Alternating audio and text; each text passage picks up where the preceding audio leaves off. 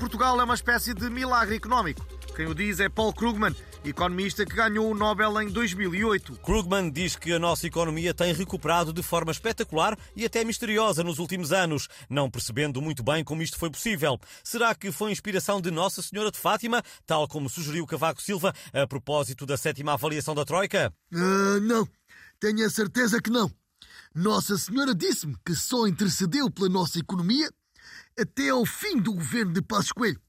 A partir daí largou o dossiê, até porque começaram a fazer obras no céu e ela deixou-te vagar. E também me garantiu que quando uma estátua sua chorou lágrimas de azeite, não foi milagre nenhum. Foi só porque tinha acabado de ver aquele teledisco com a bastonária dos enfermeiros a esfregar-se no cantor romântico e deputado do PSD. Continuaremos então à espera de explicações. E o espaço que se segue é da responsabilidade do Rodrigo Edes de Carvalho. Sim, vem aí mais um. Tenham noção. Ora viva, Rodrigo, que falta de noção vens comentar hoje? Hoje trago uma dúvida que a ouvinte Emma Bernardes enviou para o Instagram do Portugalex e que passo a ler. Porque é que agora tudo o que acontece na rádio dá um espetáculo ao vivo? Já só falta levar os noticiários, as previsões meteorológicas e os boletins de trânsito para o teatro. Será que isto vai parar? E que comentário é que isso te sugere, Rodrigo?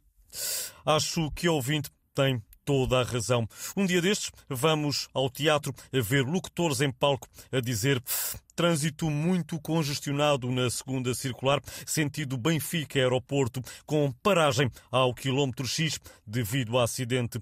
Demora também no túnel do Grilo. Enfim, aos vossos avós foi pedido que fossem para a guerra. A vocês pedem-vos que fiquem sossegados e não transformem as vossas listas de supermercado em espetáculos ao vivo. Tenham noção.